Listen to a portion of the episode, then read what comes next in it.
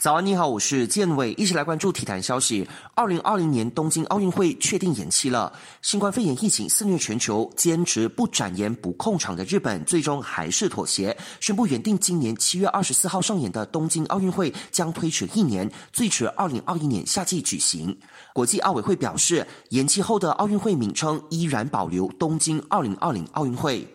东京奥运会延迟是奥运会一百二十四年历史头一遭，原定明天开始的日本国内圣火传递活动也跟着宣告取消。初步估计，东京奥运会推迟一年造成的直接经济损失高达六十亿美元。不过，大马奥林匹克理事会 （OCM） 非常支持国际奥委会的决定，毕竟疫情肆虐，运动员的安全是他们的主要考量。会长的杜斯里诺扎透露，未来几天将与国家体育理事会和各体育总会开会，讨论奥运会延迟对大马运动员的影响。